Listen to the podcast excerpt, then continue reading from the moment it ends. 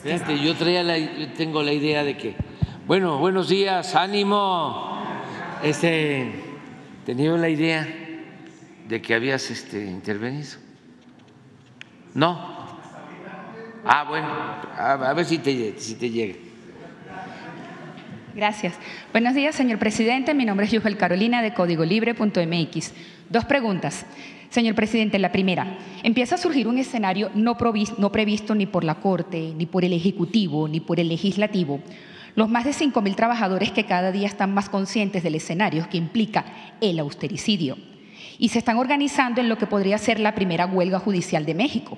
Por lo pronto, el líder del Sindicato Único de Trabajadores del Poder Judicial alista una cascada de amparos y de manifestaciones como ya se están queriendo iniciar los empleados de Zacatecas.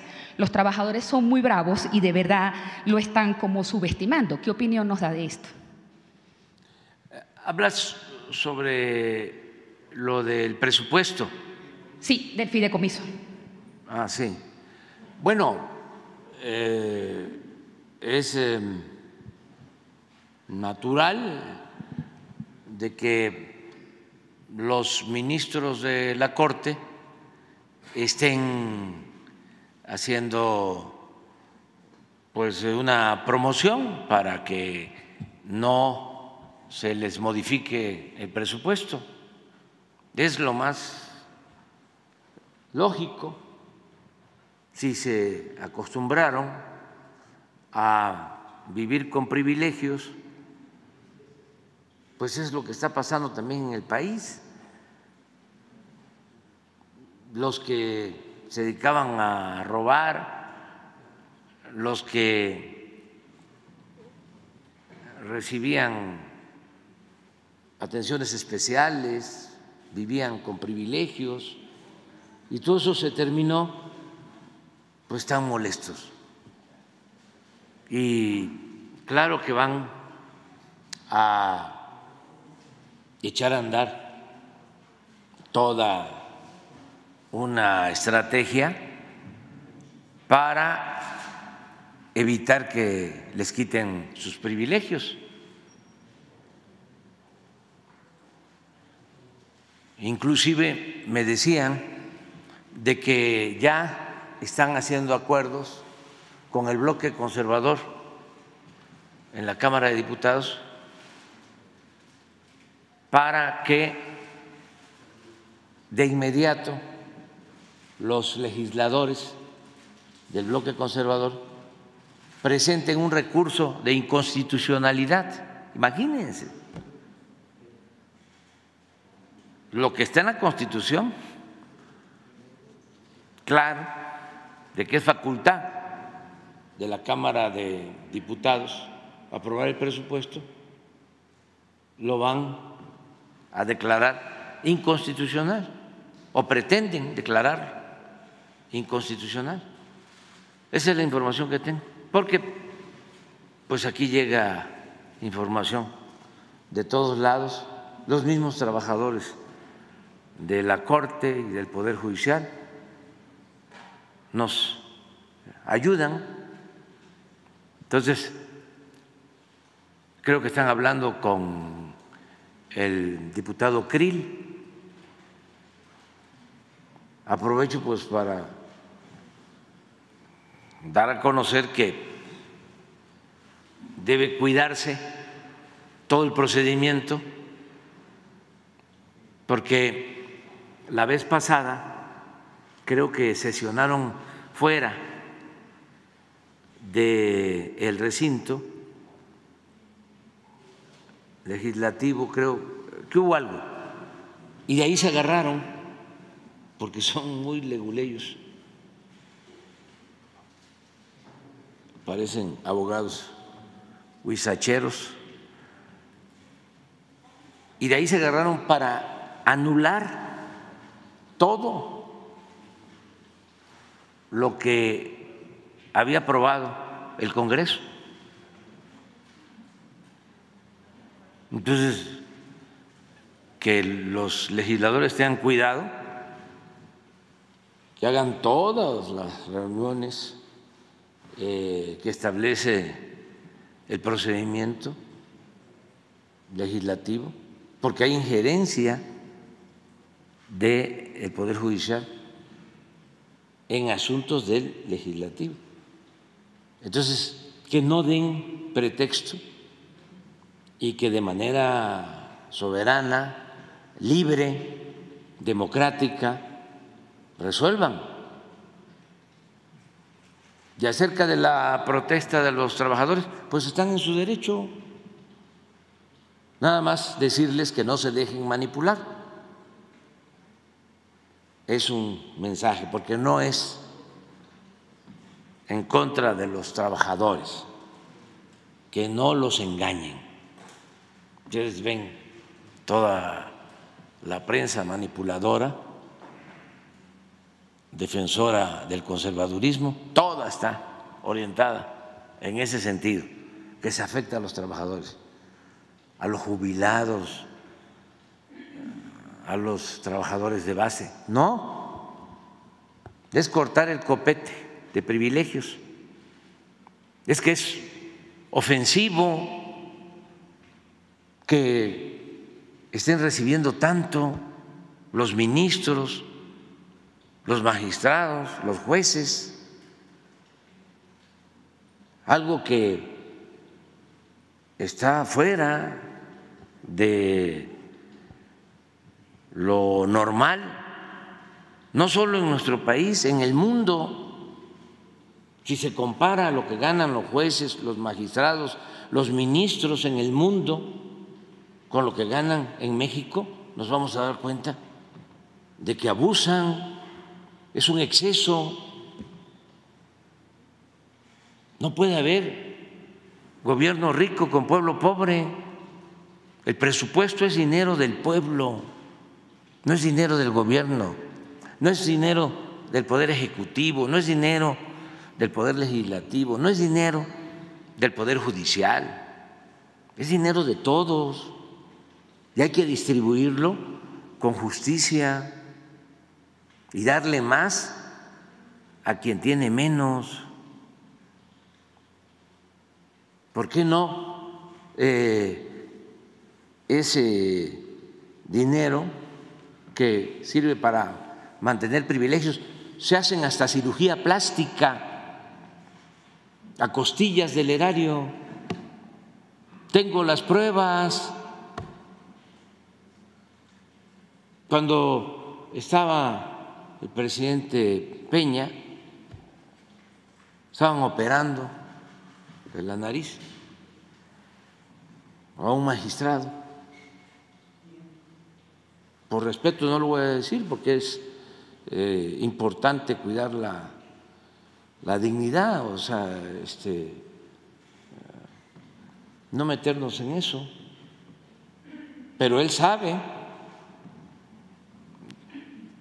él sabe. Y lo tenían ya en la operación, preparándolo, le dice la señora, su esposa, al médico, me le deja la naricita como la del presidente Peña. Y todo eso pagado eh, por el presupuesto es decir, por el erario, dinero del pueblo, como cirugía plásticas.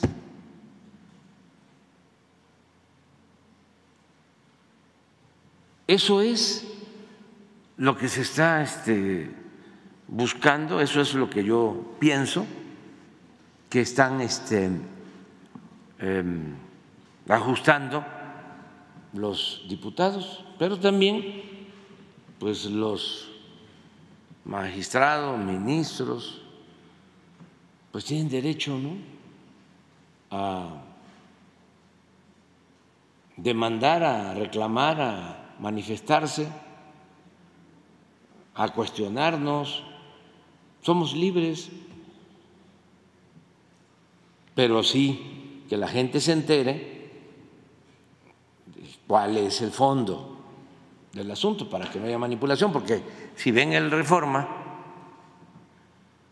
o ven cualquier periódico, la radio, los comentaristas, qué barbaridad, quieren dejar sin presupuesto al Poder Judicial para debilitarlo y así que el presidente someta al Poder Judicial. No, no, no, si ellos tienen de padrinos a toda la mafia del poder económico,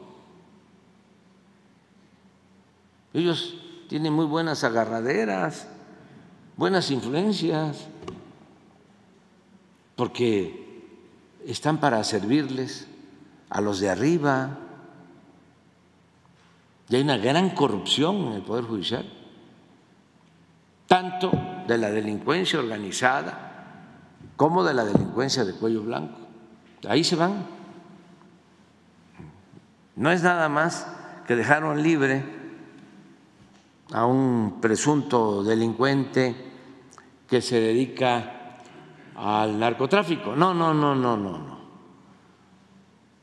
Es que eh, dejaron libre a eh, quienes eh, tienen denuncias de corrupción.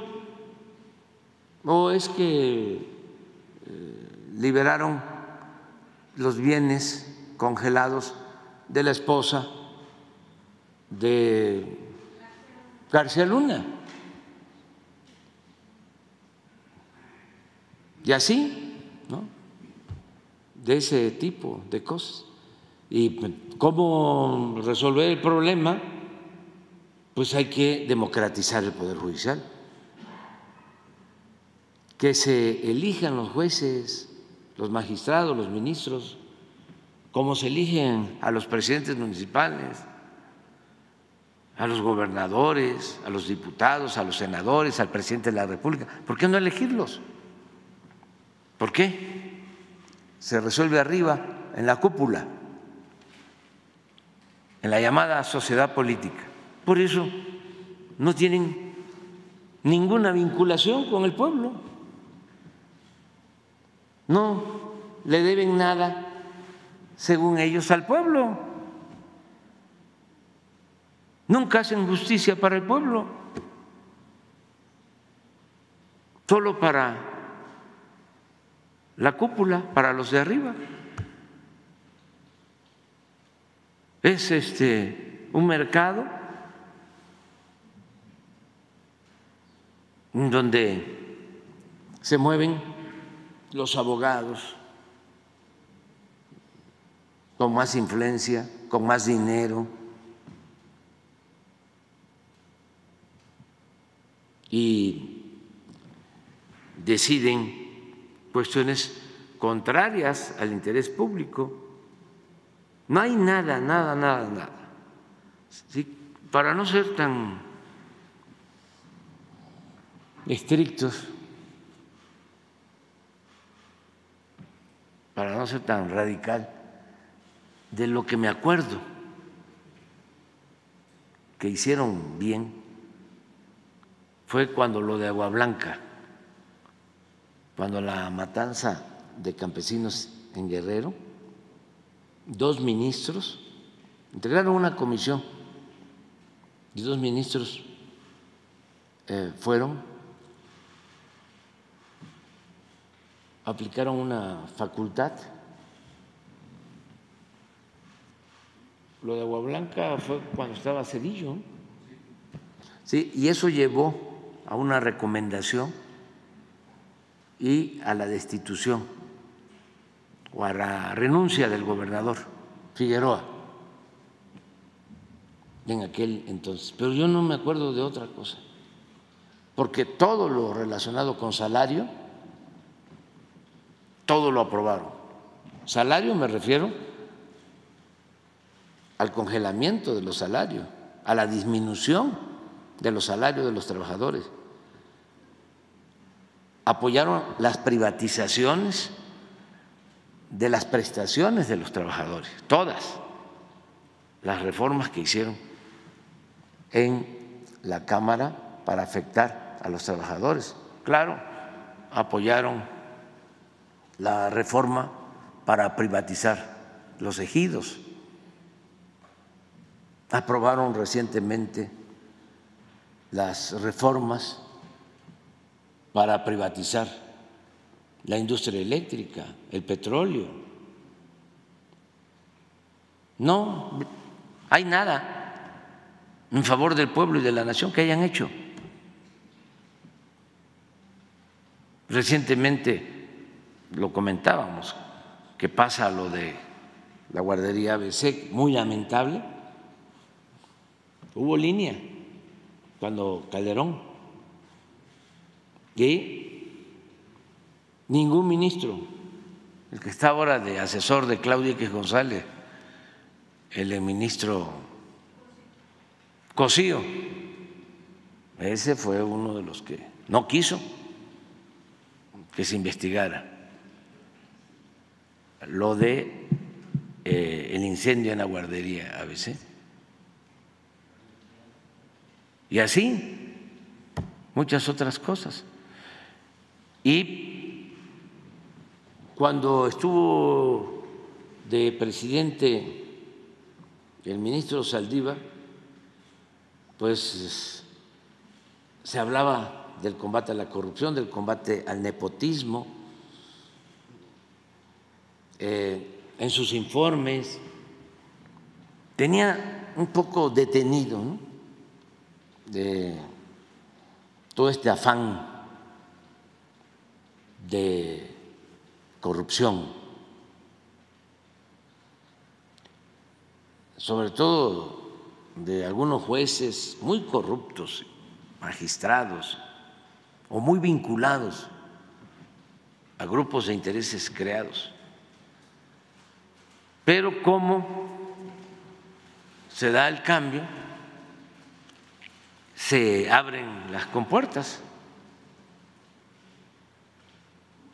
Fue como este, decir, viva la corrupción.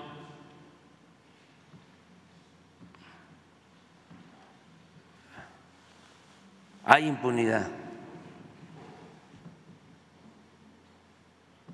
Y ya es una situación incontrolable, ya se pudrió, no deja de haber gente íntegra en el Poder Judicial. No se puede así generalizar, pero los que mandan, la mayoría, los que eh, tienen influencias, someten a todos. Ahora que me estás diciendo, resulta que hasta el sindicato, pero hay que esperar. Señor. ¿Qué dijo? De que el silencio no era eh, algo así como omisión. Es un video que se filtró, supuestamente estaba platicando con sus contrapartes del Poder Judicial. No sé si lo pudo ver usted. No. No, no, no, yo lo que he estado viendo es toda la campaña, ¿no? De los mismos eh, opositores nuestros. Nosotros llegamos aquí con dos propósitos. Desterrar la corrupción y hacer valer la austeridad republicana, acabar los lujos, los privilegios en el gobierno. Y claro que hemos avanzado. Siempre pongo de ejemplo lo que era el presupuesto de la presidencia en el último año del presidente Peña, 3.600 millones de pesos. Han pasado cinco años y el presupuesto ahora son 600 millones. No hemos comprado un vehículo nuevo. Imagínense cuánto nos hemos ahorrado por no viajar en aviones privados, lo que costaba mantener el avión presidencial solo el mantenimiento.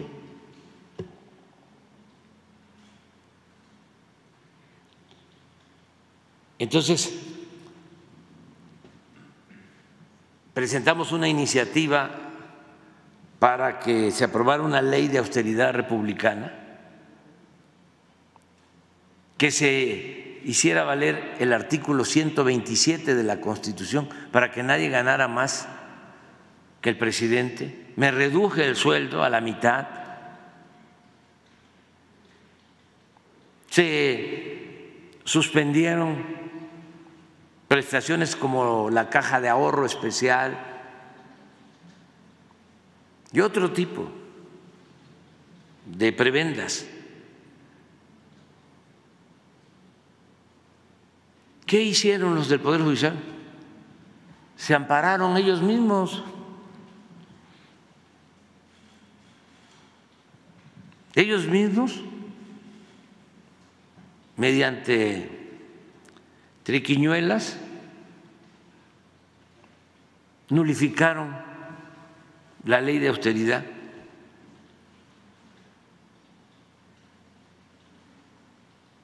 Y siguieron este, con los mismos sueldos y con los mismos privilegios.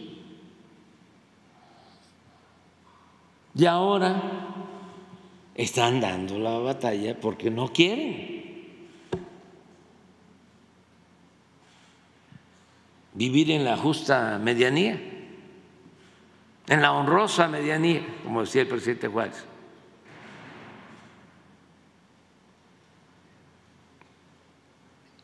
Presidente, eh, otra pregunta. El día miércoles se reunieron representantes de Venezuela y de México para una agenda de cooperación bilateral. Muy bien. Ahora la oposición venezolana junto al presidente tomaron de sede México para reunirse en noviembre o días antes para llegar a un acuerdo. ¿Cuál es su opinión de esto?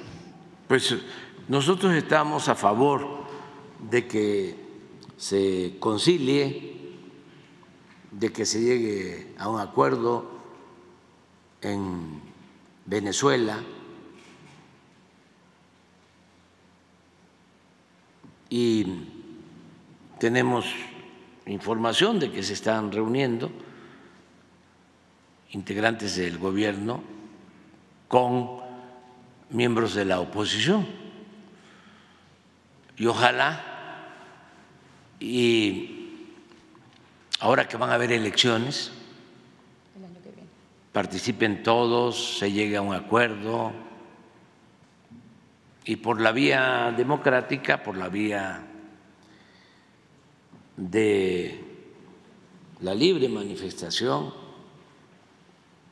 la libre expresión, la libertad eh, en el sufragio, pues los venezolanos eh, salgan adelante para no dar también eh, pretextos a sanciones injustas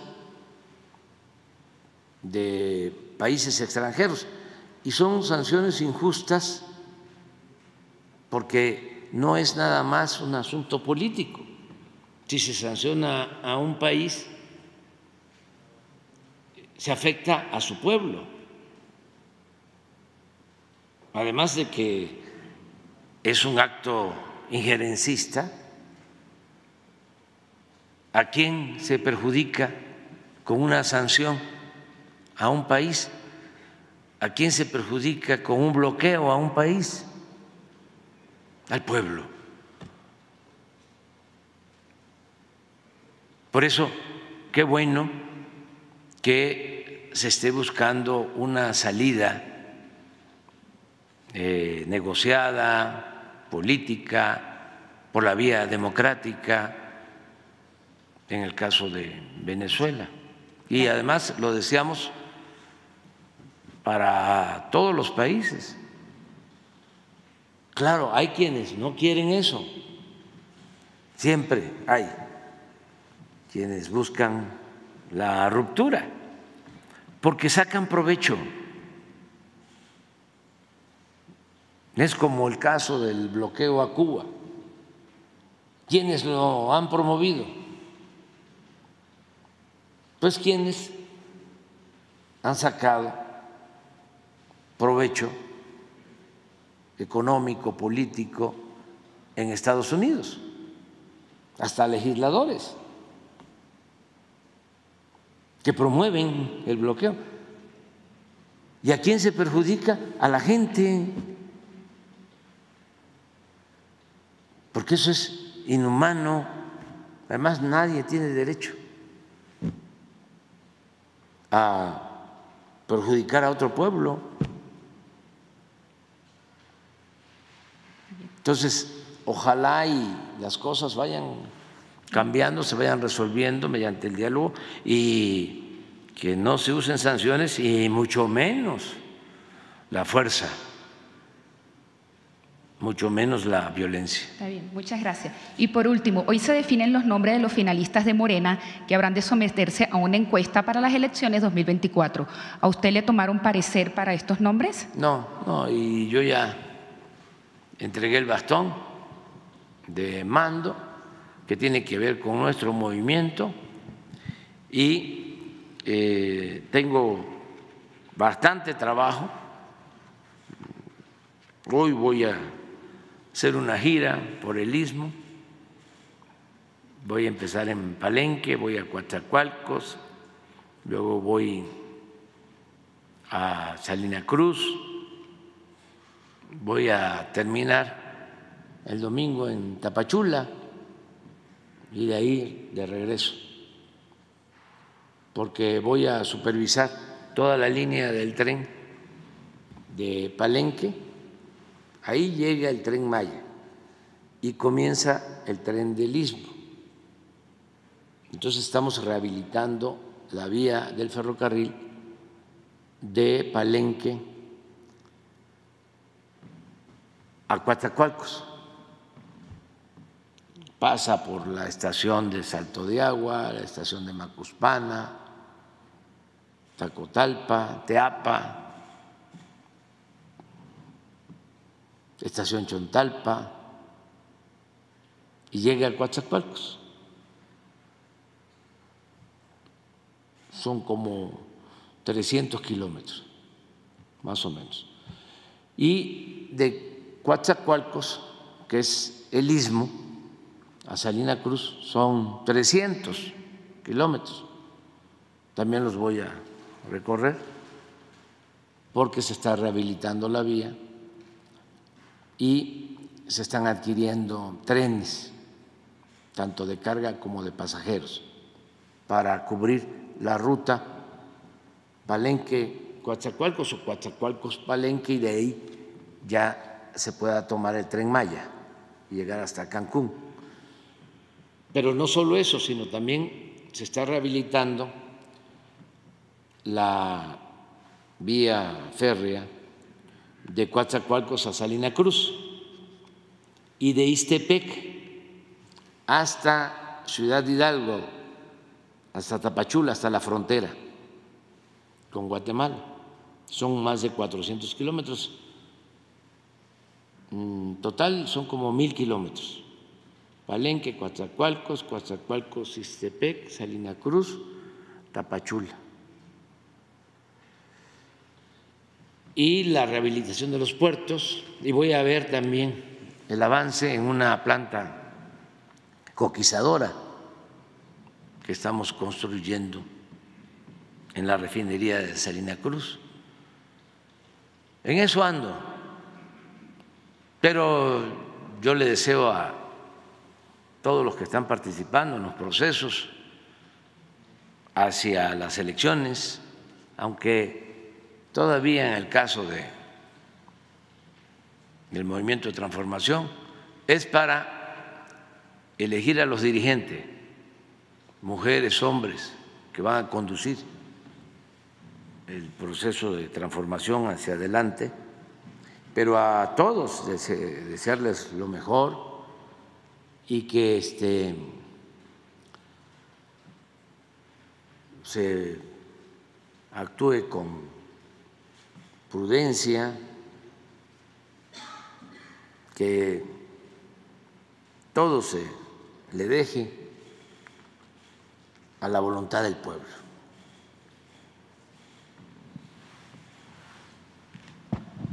Presidente, muy buenos días. Hilario Cruz de la Red de Radios Comunitarias de Radio Shali en, el municipio de Palmar de Bravo, Puebla.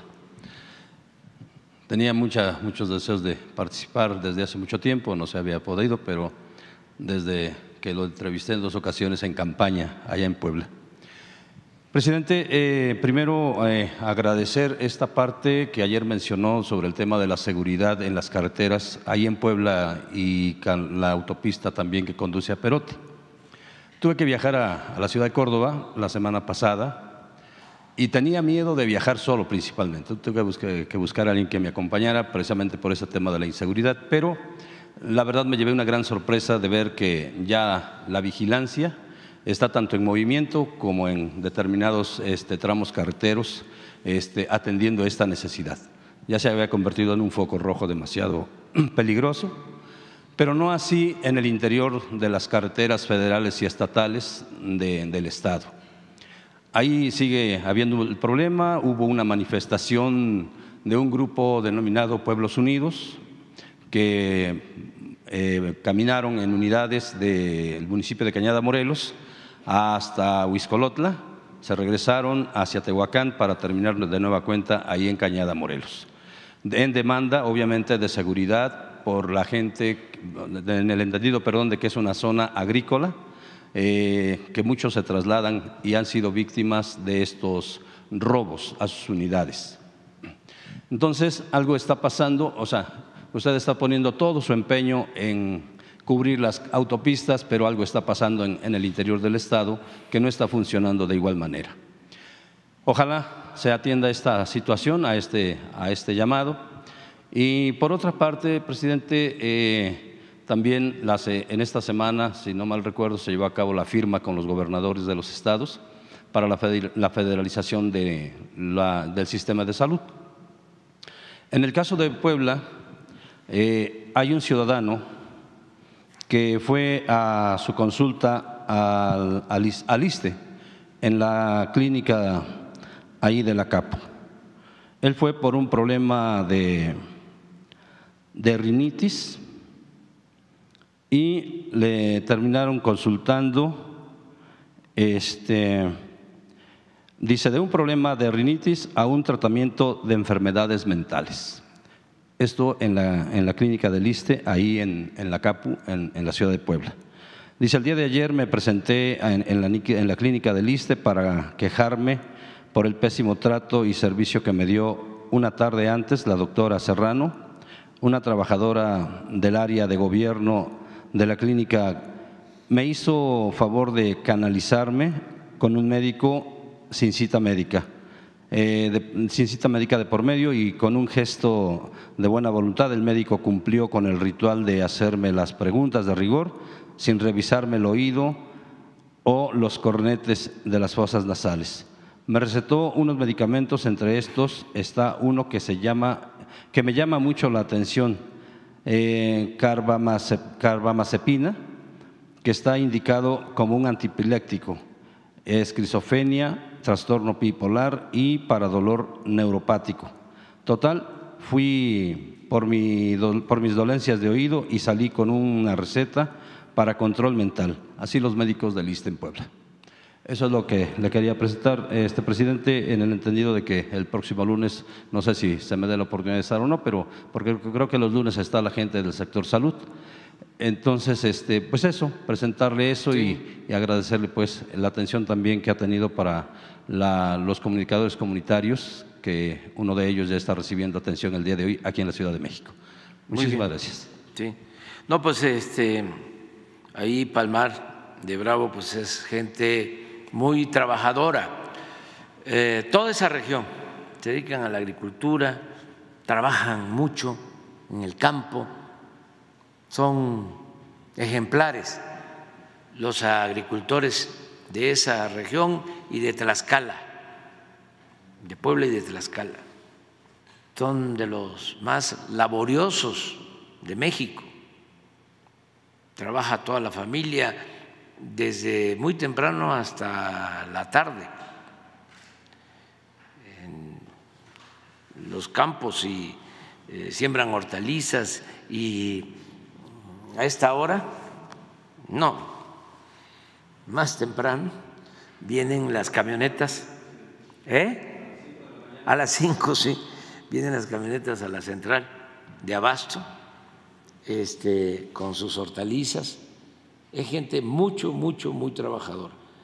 Y eh, en los últimos tiempos se descompuso la región, sobre todo por lo del huachicol. Eh, pero ya de nuevo se está recuperando la región, estamos apoyando a los productores, se les están entregando los fertilizantes de manera gratuita.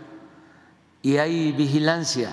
Lo que dices en la autopista es que esa carretera era muy riesgosa de Veracruz a Puebla, la autopista por Esperanza, pero también hay que ver lo de las carreteras al interior, eh, las libres. Sergio Salomón es de Tepeaca, es de por ahí cerca, y va a venir ahora, va a estar conmigo la semana próxima y vamos a tratar varios temas y le voy a plantear esto. Y lo del ISTE, nos dejas la, la denuncia, lo vamos a ver con el doctor Pedro Centeno del ISTE, para ver de qué se trata y ayudar en lo que podamos. Y este, nos da mucho gusto que estés aquí. Y eh, hacemos un reconocimiento a todas las radios comunitarias de México. Gracias. Buenos días, presidente Gustavo Torres de la agencia Noticias Notipress. Eh, quería preguntarle acerca de la Alianza del Pacífico, luego de que se entregara eh, la presidencia pro tempore y además de su gira eh, por Sudamérica. y es que dos países que conforman este bloque, Perú y Colombia, podrían adoptar el llamado Plan Bukele en materia de seguridad. Eh, es decir, en la mano dura que, se realiza en las cárceles de El Salvador, esto como parte de campañas para dirigir alcaldías como Cali y Bogotá, y además de una encuesta que realizó el mismo presidente de, El Salvador en redes sociales. ¿Qué opina usted de, esta situación? Eh, ¿Pudo comentar el tema con Gustavo Petro durante, su gira por Sudamérica? Y si considera que este podría ser una tendencia a la que se sumen países miembros de este bloque. Bueno, yo no he tratado ese tema con el presidente Petro. Acabo de hablar con él por teléfono para invitarlo a que nos acompañe. Vamos a reunirnos vecinos, eh, pueblos hermanos de Centroamérica, eh, de América Latina, del Caribe. Em, el día 22 de este mes, de este domingo, en 8, en Palenque, para tratar el tema migratorio, porque nos preocupa bastante está creciendo el flujo migratorio y tenemos que buscar opciones atendiendo las causas, buscando ayudarnos mutuamente para que la gente tenga opciones, tenga posibilidad de quedarse en sus pueblos y que no se vea la necesidad de emigrar. Entonces, queremos ver cómo elaboramos de común acuerdo un plan para el bienestar. Se va a llamar el encuentro por una vecindad fraterna y con bienestar. Entonces, eh, van a estar con nosotros presidentes me confirmó el presidente Gustavo Petro que va a asistir y otros presidentes el domingo 22 eh, en Palenque. Le, le confirmaron? Eh, este, va a ser muy bueno porque eh, tenemos que llegar a acuerdos, lo podemos lograr entre todos para atender el fenómeno migratorio, respetando los derechos humanos, dando opciones, protegiendo a los migrantes. Nos preocupa mucho no solo el que cada vez son más, sino que corren muchos riesgos. En el caso de nuestro país, pues atraviesan todo México y hay muchos riesgos y muchos riesgos en el transporte. Hemos tenido accidentes en los últimos 15 días, dos accidentes lamentables, una volcadura de un camión de redila en Chiapas, perdieron la vida 10 mujeres, hermanas cubanas También en Oaxaca, hace como una semana, un autobús con más de 40 migrantes. En una curva pierde el control el conductor, el chofer, y hay una tragedia, 16 muertos, heridos, a mayoría venezolanos, también cubanos, haitianos. Entonces, necesitamos eh, ponernos de acuerdo, porque eh, podemos hacer muchas cosas nosotros y también, eh, si estamos de acuerdo, buscar la cooperación del gobierno de Estados Unidos que ayuden, lo están haciendo, pero que se apliquen más para atender las causas, no solo eh, estar pensando en muros, en militarizar la frontera, sino atender las necesidades de la gente. El migrante no se echa a andar por gusto, lo hace por necesidad. Entonces, ¿por qué no atenderlos en sus comunidades, en sus pueblos? Porque ya cuando salen, ya es muy difícil que se les ofrece trabajo en México, lo hacemos, en Chiapas, en el Istmo, pero no, ya traen un plan, un propósito, llegar a Estados Unidos. Y muchas veces también con desinformación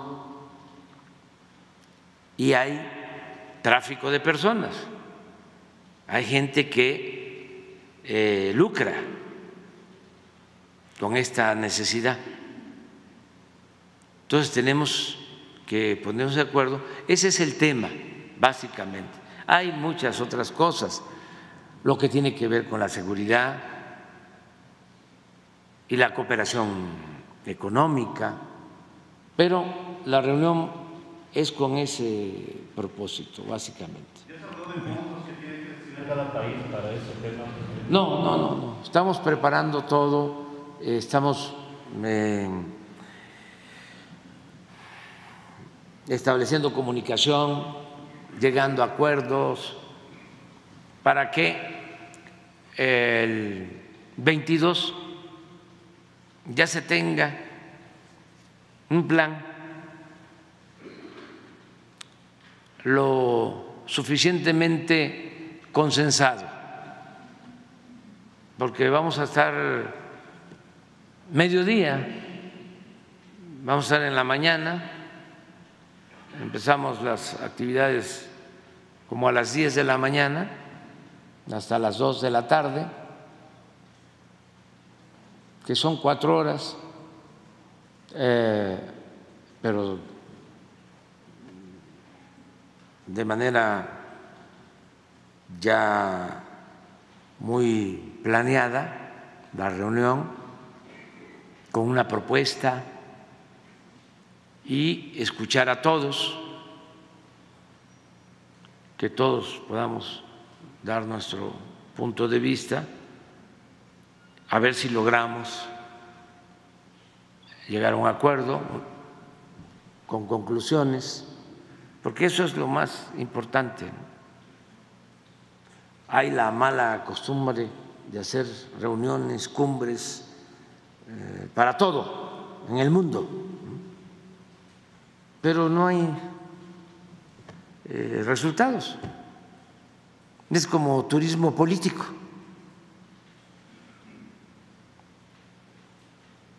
Entonces, acá lo que queremos es, bueno, ¿qué hacemos ante el crecimiento del flujo migratorio? De manera muy concreta. ¿Cómo nos ayudamos? ¿Y cómo ayudamos a nuestros pueblos? Y luego a las dos, tres de la tarde comemos y se termina. Ahora sí que comemos y nos vamos. No, no, es una reunión entre todos, sí, sí, y no es eh, de todos los gobiernos de América Latina. Quisiéramos nosotros, pues, siempre encontrarnos con todos los presidentes, amigos, amigas, pero es eh, básicamente con los países donde hay más migración o paso de migrantes hacia el norte. No, va a ser en la zona arqueológica de Palenque, en la zona arqueológica de Palenque. Eh, presidente, eh, otra pregunta. Perdón, perdón. Sí. Eh, durante la reunión del BRICS entre Brasil, Rusia, India, China y Sudáfrica se debatió sobre la desdolarización, es decir, eh, eliminar al dólar como moneda única o principal en transacciones internacionales. Eh, ¿Qué opina del impacto que podría tener en el comercio internacional y en particular para México, dada su relación tan estrecha con Estados Unidos? Nosotros vamos a seguir manteniendo en nuestra relación económica, comercial, financiera, como moneda de referencia mundial al dólar, básicamente, por muchísimas razones, entre otras por nuestra vecindad. Además, eh, tenemos relaciones económicas comerciales con Estados Unidos como no la tienen otros países, por razones de geopolítica, por vecindad. México y Estados Unidos son los principales socios económicos, comerciales en el mundo. México es el principal socio comercial de Estados Unidos en segundo lugar es Canadá y en tercer lugar China. Eh, hemos logrado esto en los últimos tiempos, porque México ocupaba el tercer lugar y poco a poco se ha venido consolidando la integración económica, comercial con Estados Unidos. Entonces, eh, es el, dólar y eh, nuestra moneda se ha fortalecido en los últimos tiempos, cómo se está fortaleciendo la economía de México. Incluso tenemos tasas de crecimiento más altas que las que tienen otros países y también tasas de crecimiento más altas, no es para presumir, que las que tienen nuestros socios, nuestros vecinos. Por lo general, durante mucho tiempo, en el periodo neoliberal, siempre era mayor la tasa de crecimiento de Estados Unidos que la de México. Ahora llevamos tres años creciendo más que la economía de Estados Unidos. Y ellos eh, están eh, avanzando mucho, sobre todo en su política de industrialización, de desarrollo tecnológico, han tomado decisiones muy importantes, dejar de depender de Asia en mercancías, en equipos que pueden fabricarse en América del Norte. Por ejemplo, todo lo que deciden sobre semiconductores, los famosos chips, que tenían que comprarlos en Asia y ahora ya eh, están invirtiendo para fabricarlos en Estados Unidos y en América del norte. Esto es eh, avanzar hacia la independencia, hacia la sustitución de importaciones. Esto eh, le ayuda a la economía estadounidense, le ayuda a la economía canadiense y nos ayuda a nosotros. Por eso también es que está llegando mucha inversión extranjera a México. Pero desde luego respetamos lo que están haciendo otros países. A nosotros, por las circunstancias, nos conviene mantener la relación económica comercial con Estados Unidos y con Canadá. Yo creo que fue un logro importante el que se consiguió que se ratificara el tratado económico comercial. Ya se está olvidando eso, pero no fue fácil conseguir la ratificación del tratado. Ya lo he dicho aquí, al inicio el presidente Donald Trump no era muy partidario de continuar con el tratado y se vencía el plazo para la revisión y fue todo un proceso de negociación. Y siempre he dicho que él es un hombre visionario y terminó aceptando de que debemos de trabajar juntos por el bien de nuestros pueblos. Y ahora con el presidente Biden, pues lo mismo, muy bien. Por eso voy a asistir a la reunión de Asia-Pacífico, a San Francisco. Voy a salir de aquí el día 14 y regreso el 15 de, de noviembre. Eh, por último, presidente, eh, hace un par de semanas eh, la canciller Alicia Bárcena en Nueva York tuvo un encuentro con Klaus Schwab, el presidente y fundador del, del WEF preguntarle si eh, asistiría a este evento en enero de 2024, tomando en cuenta que ya es la última parte de, su administración. Muchas gracias.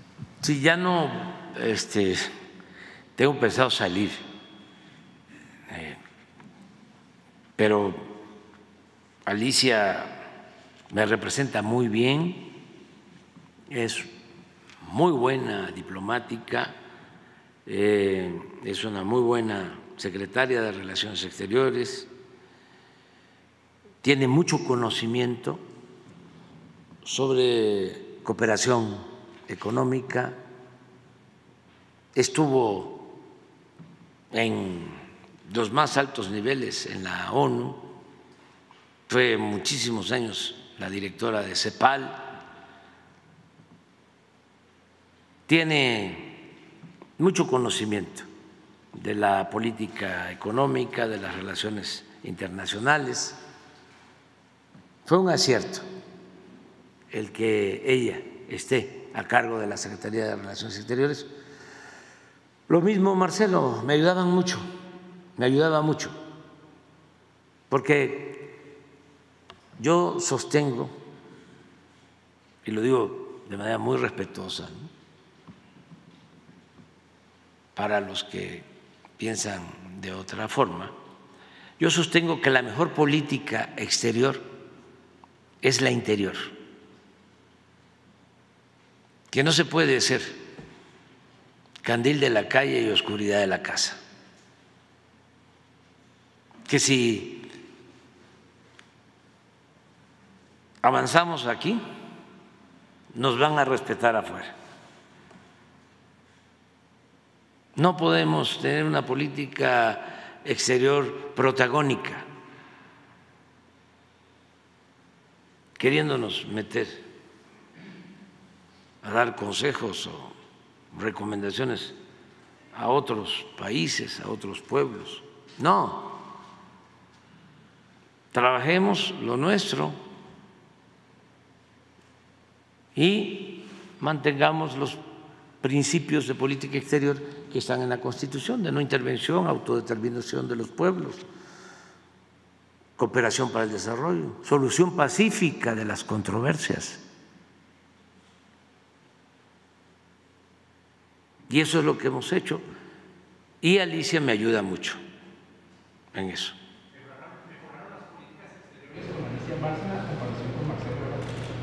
Se van a mantener igual. Marcelo ayudó mucho y Alicia lo mismo. Eh, los dos son muy buenos. Marcelo es internacionalista de profesión, estudió la carrera en el Colegio de México. Y Alicia, pues ya hablé de su trayectoria. ¿Mande? ¿Ya le respondió este, Marcelo va a regresar? No, eso es otra cosa. Eso es otra cosa. Buenos días, presidente. Buenos días a todas y a todos. Nancy Flores de la revista Contralínea. Presidente, por primera vez en México se tiene evidencia científica incontrovertible de que la contaminación industrial en 60 regiones de más de 20 entidades del país es la causa de enfermedades terminales y también de muerte masiva en estas 60 regiones. Esto significa, presidente, que no es si queremos creerlo o no, sino que existen ya estudios de sangre, orina, tejidos y otros fluidos de las personas que viven alrededor de estas fábricas o de los campos eh, de cultivo para exportación y también de los propios trabajadores. Y en esos resultados que ya tienen los científicos del CONACID se demuestra que hay niveles excesivos de, entre otras eh, contaminantes tóxicos, plomo, cromo, cadmio, metales pesados, entre otros plaguicidas también mucho más tóxicos que el glifosato y esto eh, deriva en enfermedades, sobre todo en cáncer e insuficiencia renal y afecta particularmente a población infantil. Para todos aquellos que dicen que defienden a los niños y niñas con cáncer, pues ya se tiene la evidencia de que donde hay niveles excesivos de cáncer infantil se debe a la contaminación industrial.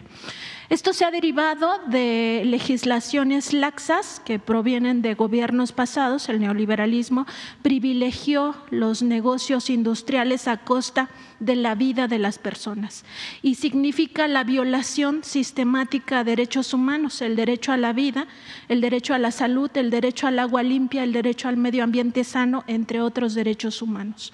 Eh, en este sentido, presidente, pues no solo se trata de Grupo México, que ayer se dio a conocer esta denuncia penal eh, que interpuso el gobierno de México contra esta empresa de Germán Larrea, eh, eh, por la contaminación tóxica en el río Sonora y todo lo que ha derivado. No solo se trata del Alto Atoyac, no solo se trata de las granjas de cerdos en Yucatán, ni tampoco de la laguna, que son zonas verdaderamente terribles. Hay 30 zonas terribles como estas, eh, donde la gente se está muriendo. Preguntarle, presidente, si se podrá avanzar ya con toda esta evidencia científica en la atención a estas personas que son víctimas de la contaminación industrial. Eh, se sabe ya de los planes en estas zonas que ya he mencionado, pero finalmente hay otras 56 regiones de emergencia sanitaria y ambiental de esta naturaleza y que eh, pues tiene eh, estas graves repercusiones en la población. Sí, este es real todo lo que estás planteando. Eh, hay que eh, normar, hay que regularizar, hay que impedir que siga habiendo esta contaminación en el subsuelo, en las aguas, en todo lo que lleva a estas enfermedades está, como dices, probado que se afecta a la niñez y que el cáncer eh, infantil tiene eh, como causa, en buena medida, eh, la contaminación de las aguas con estos metales pesados y otras sustancias. Estamos trabajando en eso. Queremos, eh, antes de terminar, dejar eh, una buena regulación para el uso, el manejo del agua, que eh, no se permita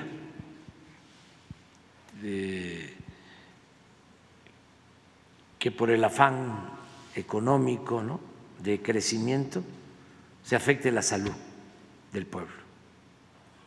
Tenemos eh, mucha conciencia de eso eh, y como dices, CONACIT está trabajando y yo espero que antes de concluir nuestro gobierno podamos eh, proponer una iniciativa, una reforma con ese propósito todo lo que es el uso de agroquímicos, eh, la sobreexplotación de los mantos acuíferos, poner orden en eso y eh, planear. Por ejemplo, si quieren poner, porque es una actividad importante, eh, cuencas lecheras, pues que se instalen en donde hay agua, en el sureste, que ya no se continúe em, sembrando alfalfa, que requiere muchísima agua, para las cuencas lecheras de la laguna. Ahora tenemos que detener ya lo de la sobreexplotación de cuatro ciénegas en Coahuila. Es una reserva única en el mundo de agua que se está eh, afectando por sobreexplotación. Y así tenemos que tomar otras decisiones. Esto que habían eh, hecho de entregar una concesión para poner una planta cervecera en el norte, en Mexicali, además para producir eh, cerveza, elaborar cerveza de exportación o sea, exportar agua porque la cerveza es agua. Entonces, eh, ya eso no es posible hacerlo. Tenemos que cuidar eh, que no se dé este desarrollo anárquico, desordenado, y que el Estado participe en la planeación, en la promoción del desarrollo y que se garantice la sustentabilidad en todo y se ponga siempre por delante la salud de la gente. Nosotros hemos cumplido con no permitir el fracking, hemos cumplido con no permitir el maíz transgénico, hemos eh, cumplido con tener más control sobre agroquímicos. Sin embargo, falta, sobre todo lo que tiene que ver con el agua. Eh, eso yo creo que lo vamos a poder atender. Y eh, hacia adelante hay que estar eh, cuidando la salud de la gente, la salud del pueblo. Hay muchas demandas pendientes, porque era un desorden, no había control de nada, muchísima corrupción. Pues así fue que se contaminaron los ríos,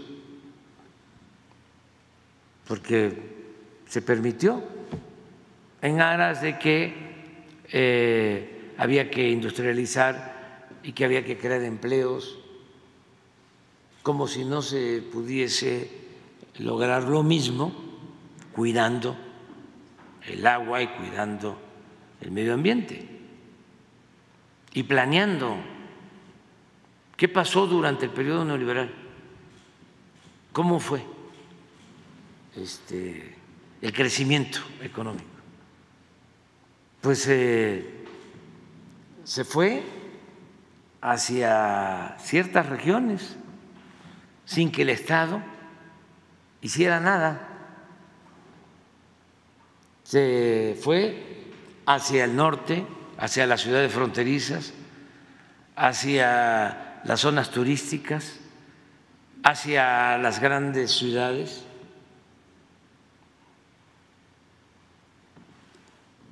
y se despobló el resto del país. Por ejemplo, la concentración aquí, en el Valle de México, de los últimos 50 años. Cómo de repente creció tanto la zona metropolitana, el Estado de México, el crecimiento en la ciudad de Iztapalapa, en Nesa, en Chimalhuacán, en Los Reyes de la Paz, en Ecatepec, Iztapaluca, en los últimos tiempos. Mientras se abandonó el sureste y las costas del Golfo. ¿Cuántos veracruzanos en el periodo neoliberal abandonaron ese estado? Como dos millones. ¿Cuántos oaxaqueños, cuántos chiapanecos, cuántos tabasqueños de todo el sureste, guerrerenses, ¿Dónde había desarrollo en Guerrero? Pues un poco en Acapulco, en Cihuatanejo, nada más. ¿A dónde se tenían que ir los guerrerenses? Pues a trabajar al norte, de dónde son la mayoría de los jornaleros de San Quintín, pues de Guerrero, de Oaxaca, de dónde son los trabajadores del sector eh, turístico de México, de Guerrero, muchos que están en Los Cabos, que están en Cancún, por cierto, muy buenos trabajadores,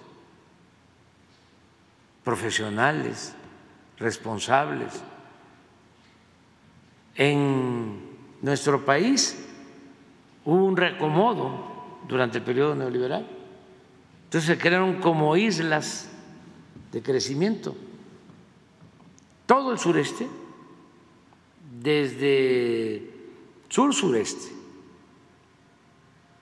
Guerrero, Puebla, Tlaxcala, Veracruz, Chiapas, Tabasco, todo, todo, todo, todo, solo encontraba posibilidad de trabajo en el periodo neoliberal, allá en la punta de la península de Yucatán, en el norte de Quintana Roo, porque ni siquiera en el sur de Quintana Roo en el norte. Allá se tenían tasas de crecimiento del 10% anual, pero en el resto del sur-sureste, cero crecimiento. Y lo mismo en las zonas turísticas, todavía sigue creciendo mucho, Baja California sobre todo los Cabos, Vallarta,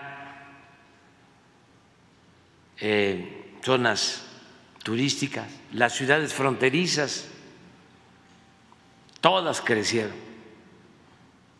muchísimo. Reynosa, Juárez, Tijuana, y muchos se fueron del otro lado de la frontera muchísimos. Entonces, ¿qué es lo que estamos ahora haciendo? Planeando que podamos crecer de manera horizontal todo el país. Había un desnivel, crecía el norte, el Bajío, el centro y el sureste no. Ahora estamos emparejando. Queremos que siga creciendo el norte, el Bajío, el centro, pero también el sur y el sureste. Y lo estamos logrando. ¿Cómo? ¿Con qué instrumentos de política económica? Con inversión pública. Estamos destinando más inversión pública al sur-sureste y eso está ayudando a que haya más crecimiento económico, que se generen empleos, que haya bienestar y también que la gente se quede en sus pueblos, donde están sus familiares, sus costumbres, sus tradiciones, con oportunidades de ser felices, de salir adelante, de progresar. Esa es la nueva política. No es el dejar hacer, el dejar pasar,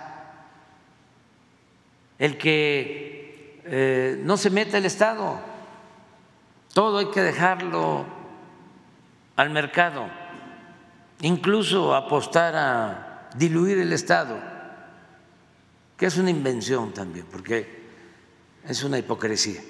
Dicen que no participe el Estado, que el Estado no tenga injerencias en el desarrollo, pero que si quiebran los bancos, entonces sí, que el Estado intervenga y que los rescate con el presupuesto, con el dinero de todo el pueblo. No, nosotros queremos que el Estado cumpla con su función social y que promueva el desarrollo también sin asfixiar a la iniciativa privada, sino que pueda lograrse un equilibrio entre el sector social, que es importantísimo, sin los trabajadores, sin los productores del campo, no se avanza. Eso es sector social, los trabajadores del campo y de la ciudad. Sector privado, es importantísimo, el desarrollo de las empresas, es el equilibrio entre el capital y el trabajo, porque una empresa no es nada sin los trabajadores. También los trabajadores necesitan de fuentes de empleo y para eso las empresas. Y el sector público, que es también importante. Los tres motores para el desarrollo, sector social, sector privado y sector público. Y eso es lo que estamos haciendo y está funcionando bien nuestro modelo, lo vamos a patentar, no vamos a cobrar derechos de autor, va a ser para dominio público. ¿Y quién inventó este nuevo modelo? Porque se habla de el desarrollo estabilizador en un periodo que funcionó muy bien en lo económico, luego el desarrollo compartido, luego el neoliberalismo y ahora es el humanismo mexicano. Entonces, ¿cómo creamos este humanismo mexicano? con su economía moral. ¿Quién lo creó? Todos, todos los mexicanos.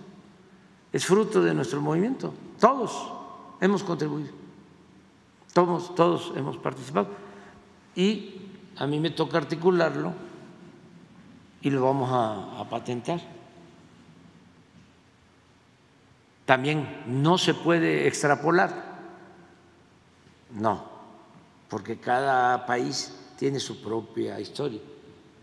Porque a nosotros nos ha funcionado este modelo de humanismo mexicano, porque eh, exaltamos la honestidad de nuestro pueblo y combatimos paradójicamente el principal problema que era la corrupción. Pero la corrupción que había en México, pues no se da en otros países, o al menos tan extrema, tan profunda, tan grave. Sí hay corrupción ¿no?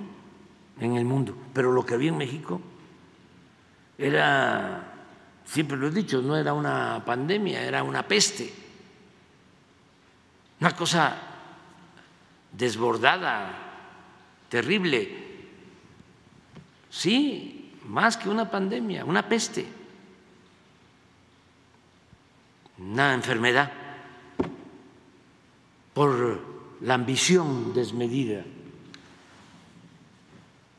por el dinero. y teniendo un pueblo honesto. Por eso hablo de la paradoja. La mayor riqueza de México es la honestidad de su pueblo. Y eso viene de lejos, o sea, de los tiempos prehispánicos. Esa honestidad. Y sin embargo, dominaba, imperaba la corrupción. Entonces, al quitar eso, al combatir eso, al desterrar la corrupción, se logra el renacimiento del país. Eso es todo. Pero no es que eh, importamos el modelo de honestidad de Suecia, de Noruega, de Dinamarca, de los países nórdicos, en donde no hay corrupción. No, no, no, no. Lo que estamos haciendo es exaltando lo que tenemos.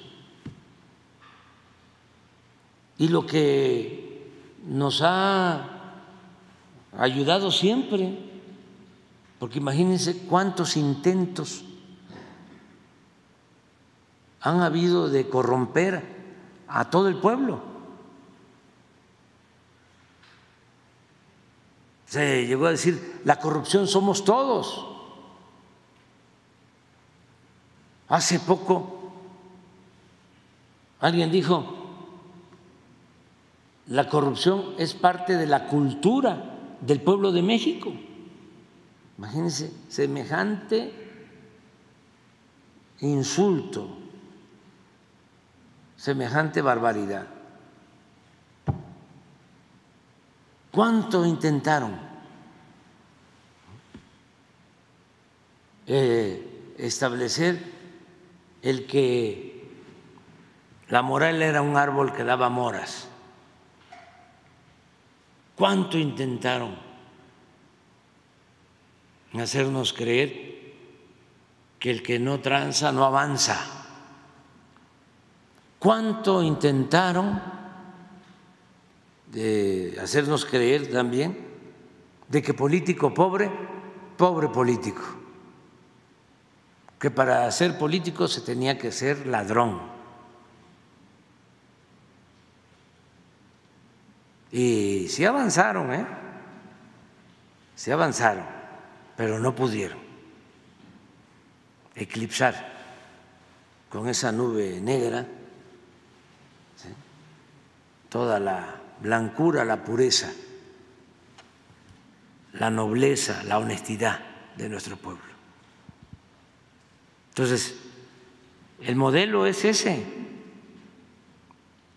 ¿Qué debemos de procurar que no vuelva la corrupción y seguir limpiando, porque todavía no se termina. ¿Qué fue el periodo neoliberal? Pues fue un periodo de pillaje. ¿Cómo se puede definir en unas cuantas palabras el modelo neoliberal? Pues con una palabra, corrupción, pillaje, saqueo, robo. Eso fue aderezado, ¿no? Con el discurso de la modernidad, de la globalidad, del emprendimiento, de que había que enseñar a pescar y no regalar pescado. Es mejor enseñar a pescar que regalar pescado cuando ellos sí tiraban la tarraya y, no dejaban nada, la red.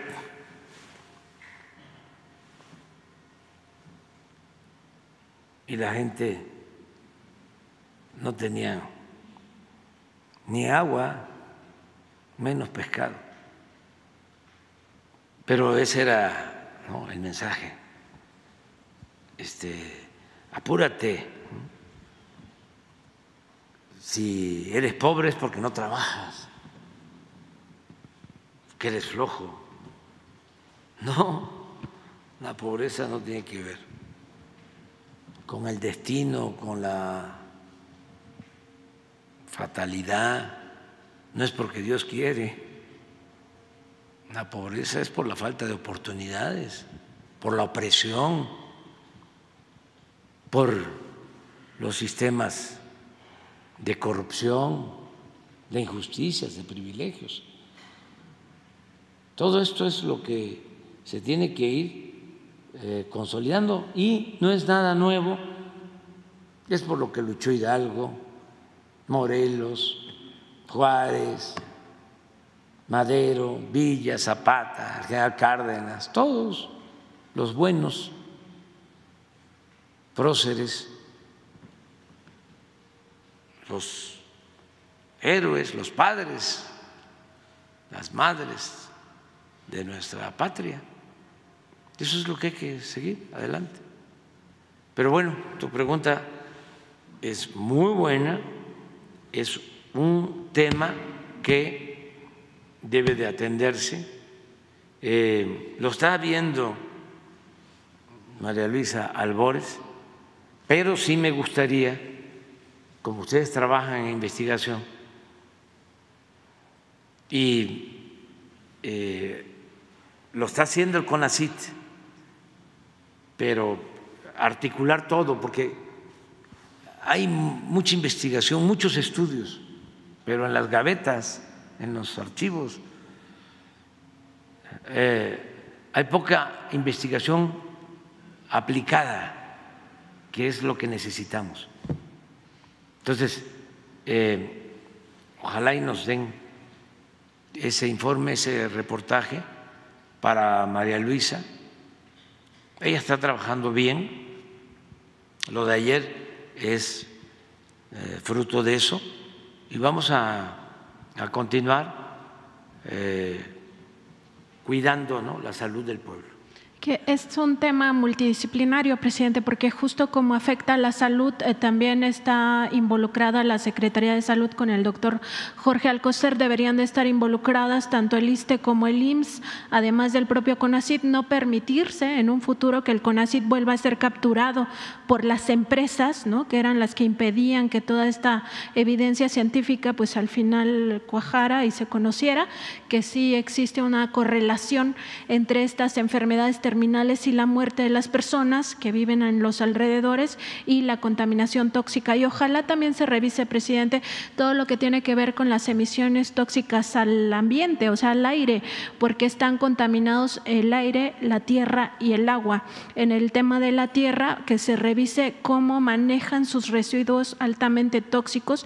Hay empresas que tienen entierros, que tienen sus basureros tóxicos enterrados en sus propios terrenos o que compran terrenos no avisan al gobierno, porque muchas de las regulaciones se convierten en regulaciones municipales. Ya sabemos que se han aprovechado no solo de la laxitud de las leyes, sino también de la corrupción de algunas autoridades. Entonces, que se revise de forma integral este tema y sobre todo se ve hacia el futuro cómo se puede seguir caminando en ese aspecto.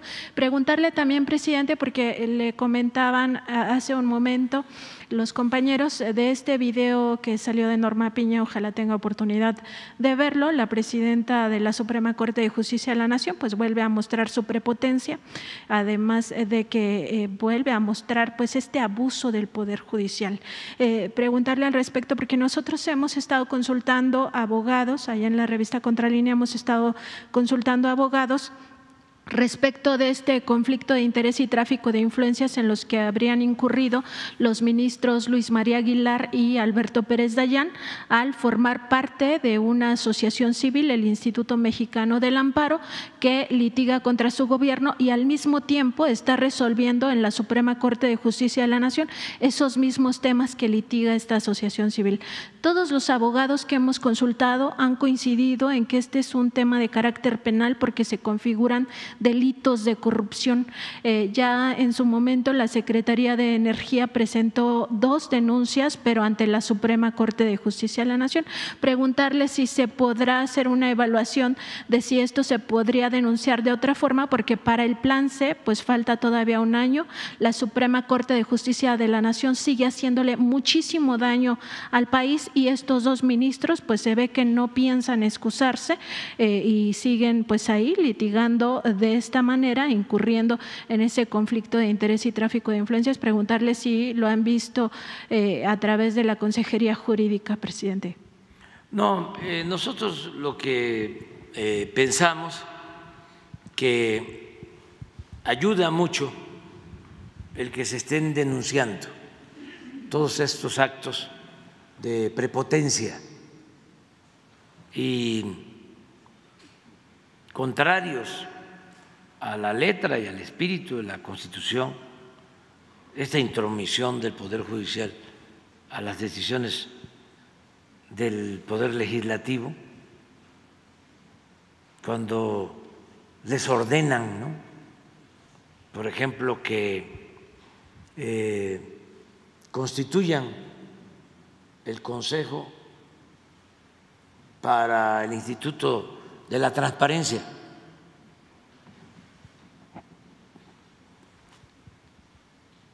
Y alguien me comentó que dijeron, si no nos hacen caso,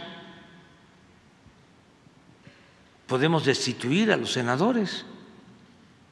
¿Cómo es eso? o sea, están muy excitados.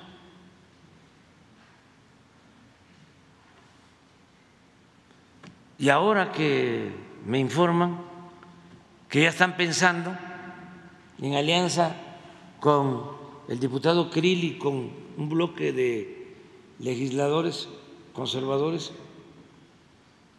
interponer un recurso de inconstitucionalidad si se les eh, suspenden los fideicomisos si es facultad de la Cámara de Diputados. ¿Con qué fundamento legal? Solo que utilicen pues una excusa eh, una chicanada como la de que no se cumplió porque no se hicieron las reuniones eh, necesarias en comisiones en la Cámara de Diputados, en la Cámara de Senadores. Ahora, ellos pueden fiscalizar eso. No se trata de un poder autónomo, independiente. Van los legisladores a las sesiones de la Suprema Corte a decirles algo, a darles consigna? ¿Por qué se meten en eso? Pues hay que advertirle a los diputados, oigan, este, cumplan con todo su reglamento, que además son eh, normas que cada poder aprueba para sus procedimientos internos. De todas maneras, no den pretextos, ninguna excusa. Hagan todo con cuidado, porque ahí viene. Ya ven que yo siempre este, tengo información y además son muy predecibles. No crean que se necesita ser adivino.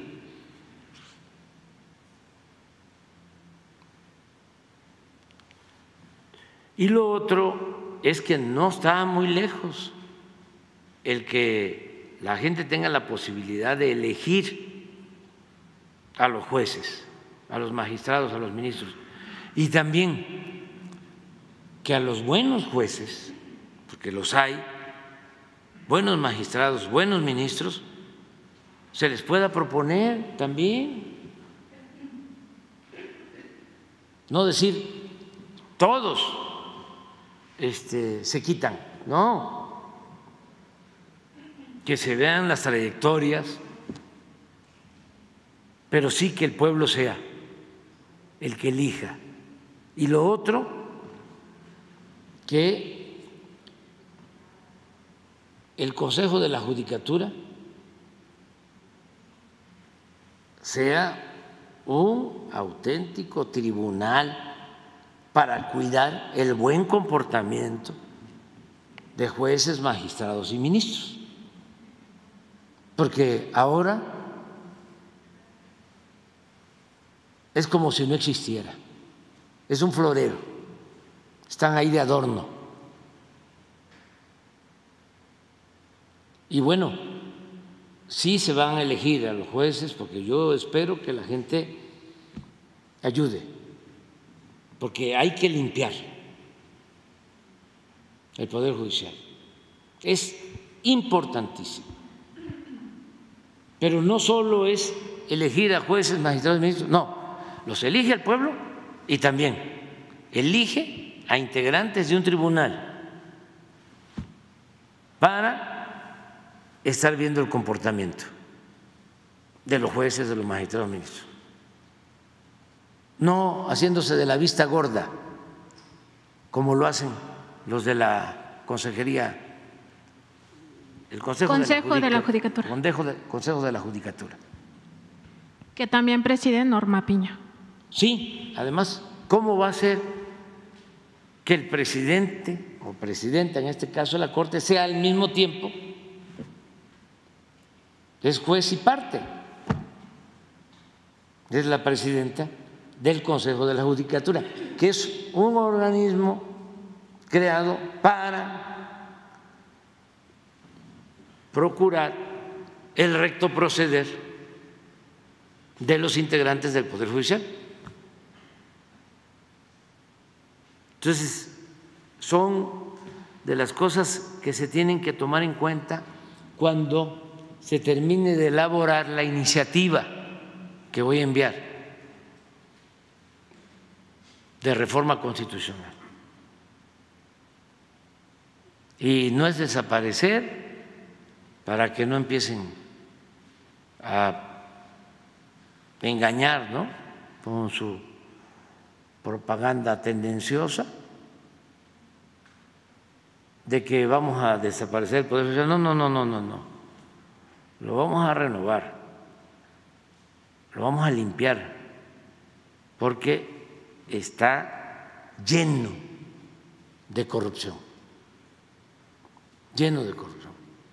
Y sí, hay gente honesta en el Poder Judicial, pero los que mandan, los que dominan,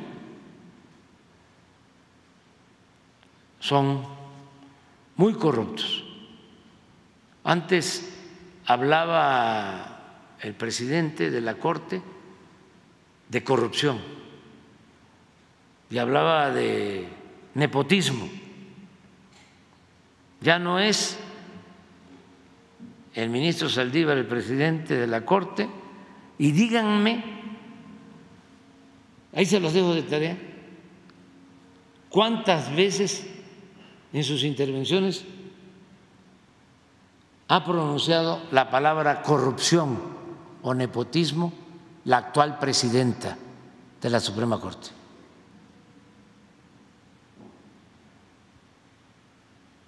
Y me traen, ayúdenme, ustedes que son mironas y mirones profesionales, ayúdenme. Si habla de eso, o a lo mejor es que llegó ella y como por arte de magia se acabó la corrupción. y el nepotismo en el Poder Judicial. Pero está muy interesante lo que está sucediendo en el país. Es este para bien de nosotros, de nuestra generación, pero sobre todo para los que vienen detrás. Porque sí, se avanzó mucho eh, con los cambios en el poder legislativo, en el poder ejecutivo, pero el poder judicial no, no se ha podido. Y eh, es el mismo poder judicial que viene desde que se llegó al acuerdo cupular entre el PRI y el PAN. Cuando surge el PRIAN, entonces empiezan a hacer sus enjuagues y los del PRI, Salinas primero y luego Cedillo, les entregan eh, el Poder Judicial al PAN, los tribunales, bueno, le entregaron hasta la Procuraduría en la época de Cedillo, con Lozano Gracia, y a Diego, y eran los que dominaban ahí, y de manera silenciosa, porque lo del Poder Judicial siempre se mantuvo en el anonimato. Era un poder de la oscuridad. No se sabía nada. Es hasta ahora que empieza a conocerse la vida del Poder Judicial. Pero hasta hace poco, bueno, todavía, si se pregunta, a ver, dame los nombres de los 11 ministros, 11 ministros de la Suprema Corte de Justicia. ¿Cuántos mexicanos conocerán los nombres de los 11 ministros? A ver, dame los nombres de los magistrados, de los jueces. No. Opacidad completa. Por eso es muy bueno esto. No le hace que se enojen. Es bueno para todos. Esto es la transparencia y una regla de oro de la democracia es la transparencia. Bueno, ya nos vamos a ir. Por último, presidente, en el caso de los contratos leoninos de estos nuevos hospitales que el gobierno busca comprar, usted ya había anunciado que en el caso del Hogario Vázquez, Vázquez Aldir, el dueño de Grupo Imagen, pues ya había aceptado esta venta. Preguntarle cómo va ese asunto con las otras empresas y sobre todo si eh, se están integrando investigaciones y denuncias en torno a este atraco a la nación eh, en contra de los funcionarios, pero también de las corporaciones porque finalmente se trata de un sobrecosto de 1.783%, lo que significa que se pasó de 5.200 millones de pesos, que era el costo real de estos nuevos hospitales, a un pago de más de 93 mil millones. Esto es un robo al pueblo de México por 88 mil millones de pesos, que no es poca cosa y que debieron de haberse destinado a otra situación. Hay seguramente funcionarios responsables de este atraco, pero sobre todo también el tema de las empresas. Ahí está GIA más A de eh, Gerard, eh, Gerard eh, Hipólito Gerard, que es el hermano de Ana Paula Gerard, esposa de Carlos Salinas de Gortari. Está la empresa Marnos, propiedad de la familia Servitje, del grupo Bimbo. Está también implicado esta empresa financiera Invex está Ortiz Construcciones, están dos españolas, Acciona y también SACIR. Entonces, preguntarle cómo va ese tema, si hay acuerdo con estas otras empresas eh, que deberían en realidad de devolver los hospitales, o sea, ya robaron bastante. Gracias, presidente. Sí, pues se va avanzando y lo que queremos pues es llegar a un buen acuerdo.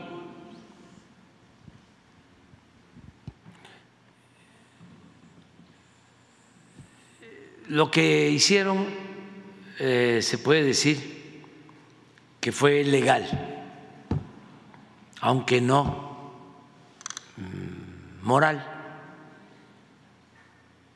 pero es un contrato que hicieron, muy leonino, como otros contratos, pero son contratos legales. Aquí la culpa la tiene básicamente quién otorgó los contratos.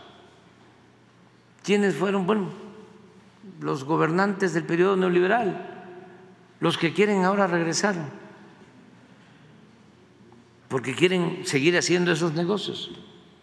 Entonces, ¿qué buscamos? Pues llegar a un acuerdo porque si nos vamos a los pleitos, en una de esas perdemos. ¿Ustedes creen que el Poder Judicial nos daría la razón a nosotros? Aún con todas las pruebas. ¿O cuando se trata de litigios internacionales, acudir a tribunales internacionales, porque eso también eh, lo aceptaron durante el periodo neoliberal, que si una empresa acude a un tribunal internacional, hay que dirimir allá el asunto y siempre se pierde. porque en estos paneles, en estos tribunales, dominan los potentados. Entonces, es mejor el acuerdo y recuperar todo lo que se pueda. ¿Saben cuánto nos ahorramos?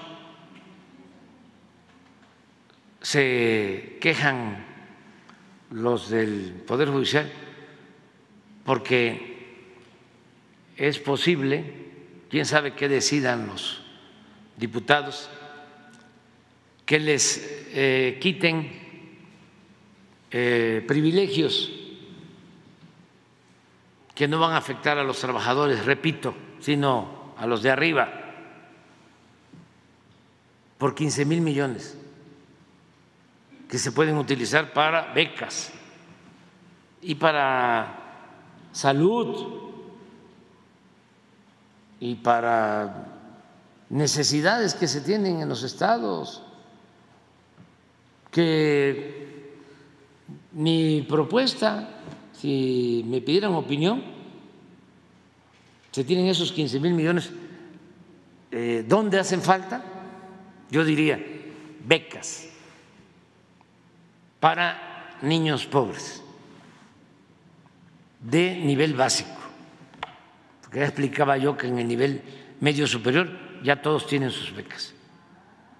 Pero en el nivel básico, y es educación básica, es lo más importante que hay. La educación básica. Pues ahí eh, estamos dando millones de becas, pero falta. Y es muy triste que en un pueblo, en un salón de clases, la mitad de los niños tienen beca y la otra mitad no. ¿Cómo se mide ahí la pobreza? Debería ser para todos, debería ser universal. Entonces, si a mí me dicen, ¿en qué? En eso. Porque si ahora estamos dando, se están otorgando becas para un 30% de los niños, podríamos llegar al 50%. Y eso es muy importante. Pero podrían otros decir, a ver, mejor en una concepción federalista, vamos a distribuir los 15 mil millones entre las 32 entidades federativas y que se entregue la parte correspondiente para hacer una obra importante en cada uno de los 32 estados. Eso sería también. Son 15 mil millones, pues les alcanzaría para, como son 32, son como 300 millones, más o menos. No, más. Casi 500. Entonces, eh, para hacer el puente que hace falta para resolver el problema del tráfico entre Vallarta y Bahía de Banderas hasta le sobra porque sería la mitad Jalisco, la mitad Nayarit. Y así, este, la potabilizadora de Durango para quitar sustancias que afectan incluso los dientes, manchan los dientes porque hace falta potabilizar el agua, por lo que tú estás diciendo. Entonces, a ver, al gobierno de Durango, etiquetado, eso sí, que salga desde el Congreso etiquetado. Es decir, no es que te a enviar o transferir los recursos y tú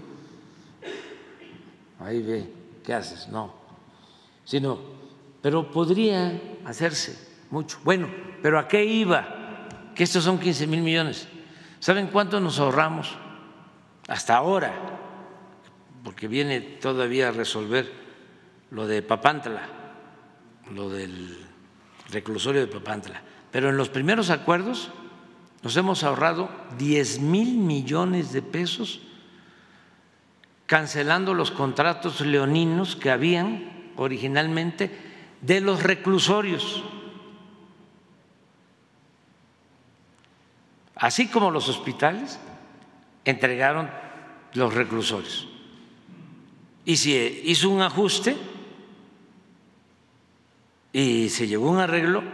¿Y cuánto es el ahorro? Diez mil millones.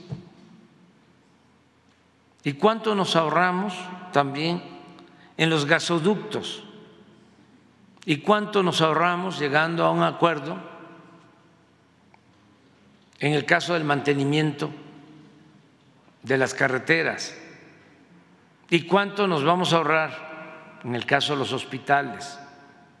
¿Y cuánto nos vamos a ahorrar revisando las tarifas o la contraprestación de los que tienen las concesiones de los aeropuertos? que también estamos revisando eso, porque les ha ido muy bien, tienen utilidades hasta el 70% al año y la contraprestación, lo que le entregan a la hacienda pública por utilizar todas esas instalaciones que se hicieron con dinero del pueblo es nada. ¿Cuánto nos hemos ahorrado de eh, evitar el huachicol? A ver si pones la nueva. Fíjense por qué sí funciona la economía moral. No hace falta aumentar impuestos se está ahora discutiendo la ley de ingresos. No hay aumentos de impuestos. Ya son cinco años sin aumentos de impuestos. Estamos cumpliendo. Pero miren, casi 300 mil millones de pesos de ahorro.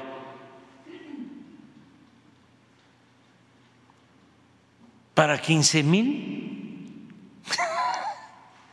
que hacen todo un escándalo, ¿no? Qué barbaridad. Se van a quedar sin choferes, sin eh, chef o cocineros, como se les llamaba antes, sin jardineros, sin todas las eh, canonjías, ya no se van a poder hacer cirugía plástica a costillas del erario. Y ahí están los institutos de asuntos jurídicos de la UNAM y los colegios de abogados defendiendo eso. Vergüenza les debería dar estar defendiendo esos privilegios. Bueno, ya nos vamos. Te quedas tú para el lunes sin falta y no me importa que haya motines emocionales. ¿eh? Este, ya, este, me voy porque si no ya no desayuno y este y tenemos que empezar a. Sí, este, hoy tuvimos una reunión, eh, participó desde luego el secretario de la Defensa, el secretario de Marina, que han estado trabajando, eh, ayudando a los afectados. Eh, estuvo el secretario de Comunicaciones y Transportes, Jorge Nuño, la secretaria de Bienestar, Ariana Montiel, Laura Velázquez, directora de Protección Ciudadana, y están reunidos ahora, se van a Nayarit, Jalisco, Colima, Michoacán y Guerrero, eh, ayudar. Afortunadamente, no fueron muchos los daños. Esta lluvia fuertísima en Vallarta de ayer eh, no causó daños mayores, afortunadamente. Ya eh, se ha regresado a la normalidad, eh, pero se están atendiendo caminos, derrumbes, puentes, también se va a hacer un censo de las casas afectadas en sus techos, casas de lámina de zinc. Que, sí, no, ya está aplicándose, tanto el plan DN3 desde el principio como el plan Marina. Y una buena noticia, porque no todo es malo. Este, la lluvia ha permitido que se eh, puedan llenar las presas de varios estados, porque estábamos en una situación crítica. O sea que esa lluvia eh, nos eh, está permitiendo que en Sinaloa, que en Jalisco, que en Nayarit, las presas tengan agua para lo que viene, porque este año pegó muy fuerte la sequía, entonces esta lluvia también trae esa bendición que es el agua. Pero ya estamos atendiendo, se van ahora estos servidores públicos y van a hablar con los gobernadores y con la gobernadora de Guerrero y de Colima con el doctor Navarro Nayarit, eh, con Enrique Alfaro, con el gobernador de Michoacán, para ayudar en todo. ¿Mande?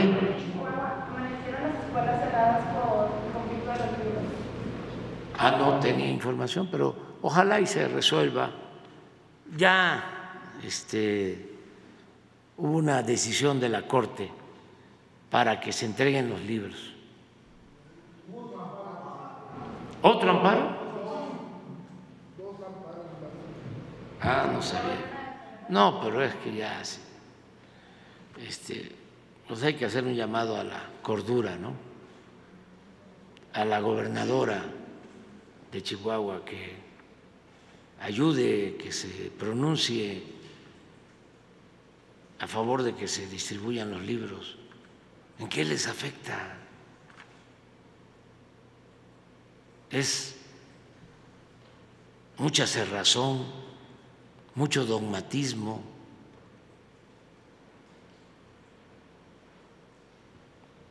sectarismo, mucho coraje, si deberíamos estar todos contentos, decir gracias a la vida que nos ha dado tanto, no enojarnos y al mal tiempo buena cara.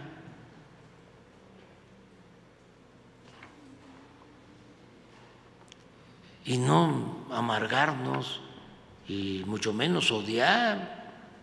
Hay que querernos, abrazarnos.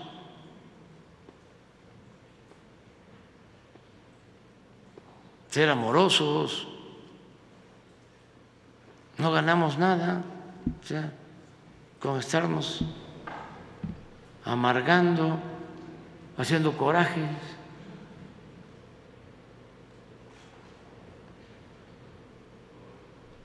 con rencores, ¿eso qué? Eso no tiene nada que ver con la felicidad. La felicidad es estar bien con uno mismo, estar bien con nuestras conciencias y estar bien con el prójimo. Esa es la felicidad. Y que nadie se excite, hay que relajarnos, tranquilos, este, vamos muy bien como sociedad y está bien que tengamos diferencias políticas, así es la democracia, pero no es para caer en lo irracional.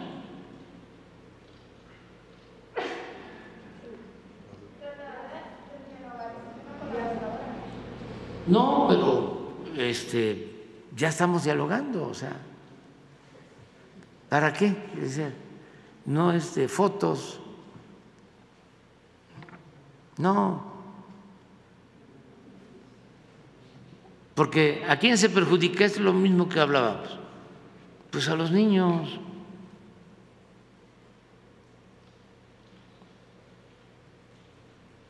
Sí, siempre hay terceros perjudicados.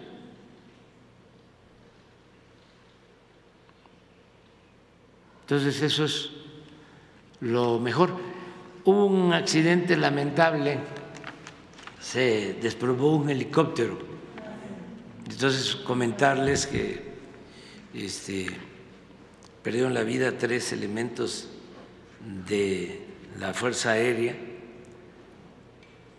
y los abrazamos a sus familiares.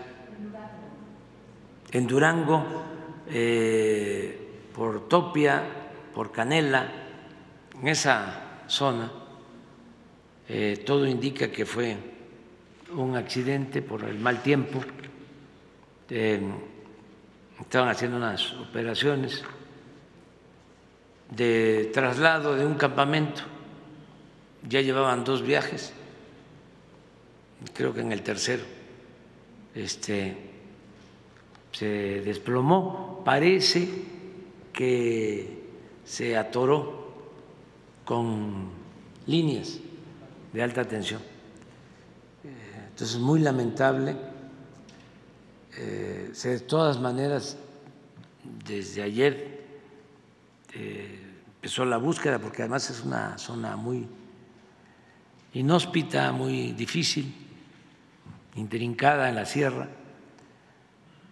pero ya este, se encontró a los cuerpos y el helicóptero y participaron pues los comandantes de zona, comandante de la región, eh, autoridades también municipales que ayudaron y de todas formas, de acuerdo al, protocolo, se va a hacer la investigación sobre las causas, pero todo indica que fue un lamentable accidente. Bueno, ahora sí, nos vemos el lunes, que pasen un buen fin de semana.